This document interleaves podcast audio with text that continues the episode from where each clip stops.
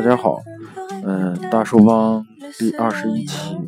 今天呢，我不想聊创业，为什么？因为创业的前提一定是有一个完善的教育体系。对我还是因为昨天我们聊的话题是信任、网络的信任，以及我们下一代啊，我们未来的这一代。他们生长在互联网上面，他们遇到的未来的问题，基本上也是跟信任有关系。嗯，最近大家都在担心这个高考的事情哈。今天呢，我又看到一个一个腾讯新闻的帖子，嗯，题目叫“妈妈蜗居卫生间十年，送儿进名校”。就是这个孩子在卫生间，呃，不是，就是这个母亲在卫生间蜗居啊，为了孩子上一个名，呃，有名的大学。嗯，怎么说呢？他肯定是我们一般的老百姓，比比一般的标准还要低的老百姓。那这些人他也有同样的权利上学。那我看到第一个评论就是，穷人。穷人要翻身了！如果他要是改写他自己家族的这个历史，或者改写他孩子未来的这个历史，那他只有好好念书，只有这一个途径。对，那其实这个是必须的。全球所有的教育体系，我觉得都是一个非常公平的一个竞争渠道啊。呃，那么高考对于所有的呃孩子们。啊，以及现在是家长们都是比较公平的一个事情。嗯，我们最近看到一个新闻哈，其实湖北家长这个维权的事情，因为指标分配不均衡。但其实我总觉得高考是一个唯一比较均衡的、比较平衡的一个事情。为什么？曾经我们的呃国家在邓小平同志之前。是停止高考大概十几年的，呃，那么邓小平同志又恢复了高考，为什么？曾经现在有很多人叫嚣啊，比如说是哎，高考不用，高考要取消或者高考怎么样？其实我个人认为，高考是必须的，非非常重要的事情，因为之前我们的国家也取消过高考，但实际的。在呃实际的情况呢，其实呃情况会更糟。为什么？因为那样会滋生腐败、滋生不平衡的分配。因为你没有高考了，那就是曾经是工农监工农兵推荐，对吧？但推荐这个东西就不靠谱啊，谁都可以推荐。所以，嗯，我们再说回来这个高考资源分配的这个事情，因为本来呃。本来呢，这个高考本来就像一个怎么说呢，一个百米百米这个呃跑步一样，对吧？嗯，刘翔，你要拿第一名，那么你要付出那么多年的这个。呃，就是努力，并且身体上的、心理上的压力。那第一名只有一个，他就是这种，这叫什么？高考就是分配稀缺资源，对吧？呃，你想进名校，那就是呃，你必须要努力去学，刻苦的学习。嗯，呃为什么就是这个呃分配的这个事情？其实怎么说呢？嗯。教育现在在中国，其实我觉得应试教育是取消不了的。但是呢，教育其实是呃计划经济的最后最后的一块堡垒。为什么？市场经济其实是要开放，对吧？平等、自由、公开、公正。那教育其实也是这样的。但呢，其实之前呃，我们是有一个阶段啊，教育是不是太公平公正？呃，比如说北京啊，人家就开玩笑说，北京的这个高考嘛，呃，出的题啊，比如说是问，呃，开国大典上这个是几几年呀？对。然后呢，呃，一线城市哈，三线城市，呃，二线城市出的这个题呢，就是开国大典在几号啊？对，这都相对简单一点哈，几几号几点，对。然后呢，三线城市呢，或者是新疆的这些偏远的地区，高考的题就是，呃，开国大典上一共放了多少只鸽子啊？这个开玩笑啊，就其实为什么会有这样的一个情况？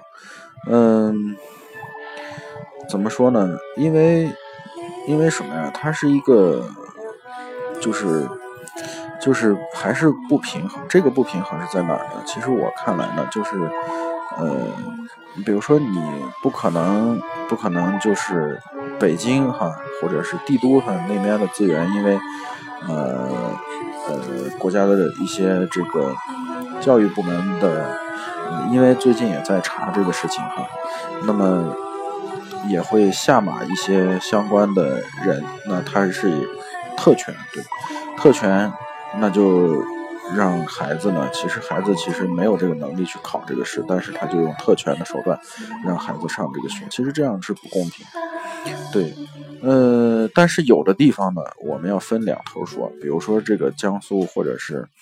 呃，湖北这个地方，但是常年它的招呃呃高考的招生率本来就高，但是呢，对招生率高的话，对其他的一些地市周边地市就不公平。那我们把招新率招生率降下来，降下来他自己就肯定不满意。这个人都是这样的，就是呃没有享不了的福，只有吃不了的亏。就是当你享受不好的之前，比之前稍微有点不好的，他就反反应的比较大。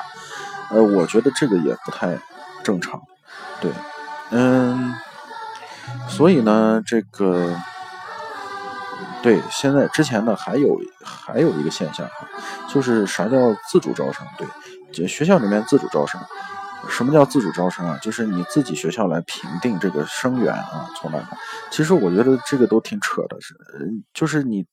正常的这个高考的都我们资源都不平衡，那怎么来就是自主招生呢？自主招生的里面的可操作的余地就更大，对吧？嗯，怎么说呢？我觉得这个事情呢，其实还是需要。还是需要呃花很长的时间，在应试教育基础上，我们如何来做到这个公平公正？嗯，再说一个我，哎呀，你看我的思想思维太跳跃啊！我又想到一个什么呀？你看大家都在都喜欢看体育，看踢球，看打篮球，看什么？为什么全世界人不包括不只是那个中国人哈？全世界人都。都比较那个呃喜欢看体育，因为比赛是一个比较通过了一个比较公平的规则啊，然后呢得出了那么一个结果，呃，所以说大家都喜欢看，为什么呀？因为调剂嘛，调剂现实当中的一些公不公平嘛，对吧？人都需要去平衡的，所有的东西都需要去平衡，对吧？他这这个地方不平衡，他。其他地方他就会找到一个平衡，我觉得这是很正常的。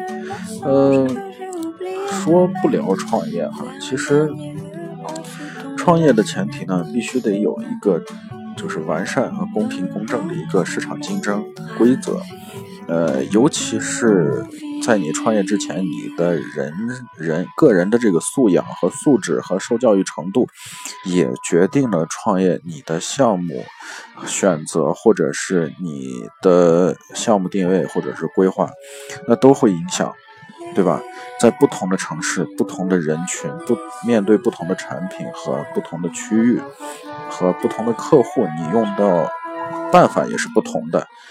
所以最后的结果一定是不同的，但好像，好像有没有一种感觉哈？这是我跟大家去讨论，哎，就是我要创业哈，其实他不管他呃这个素养或者是个人素质有多高，他就希望跟你一样，那这是这是很正常的，但有时候呢也不太正常，为什么？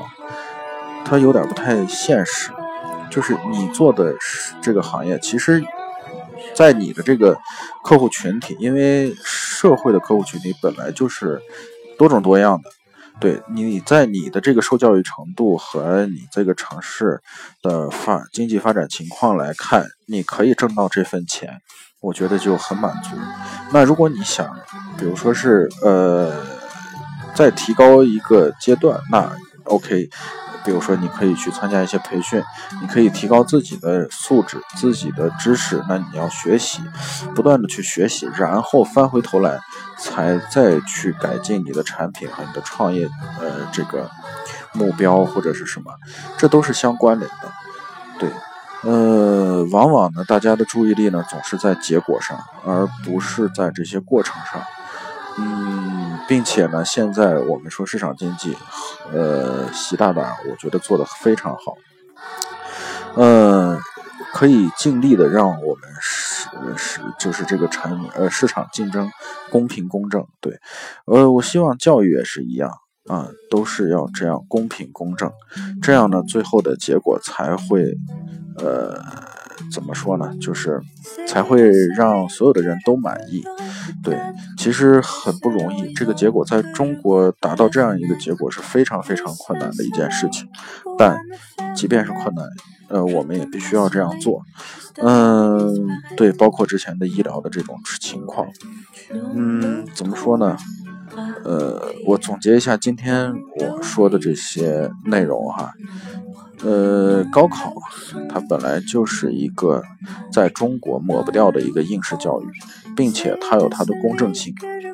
如果人为因素影响了这个公正性，那么其实它是在破坏规矩。那破坏规矩以后，就会产生呃很强烈的这种连锁反应。但现在我觉得国家在管理哈，国家在管控，在改善。那对于我们个人来说，创业也一样。呃，我们的知识层面啊，和我们的受教育程度，还有我们的呃创业的这个定位，那决定最后你的这个结果。呃，不要假设大家的结果都一样，这样是比较痛苦的一件事情，因为。你想达到的结果和你的标准实际的情况是不一样的，所以我觉得还是要放平心态啊，呃，挣到一块钱你就不要想，比如说是我哎一下子我就要挣到一百块钱，那是不太现实啊，其中也有各种的原因来决定这个结果，所以呃，我觉得以一个平和的心态来面对这些事情，我觉得慢慢就会有一个。嗯，大家都非常满意的一个结果。好，今天的节目就这样，再见。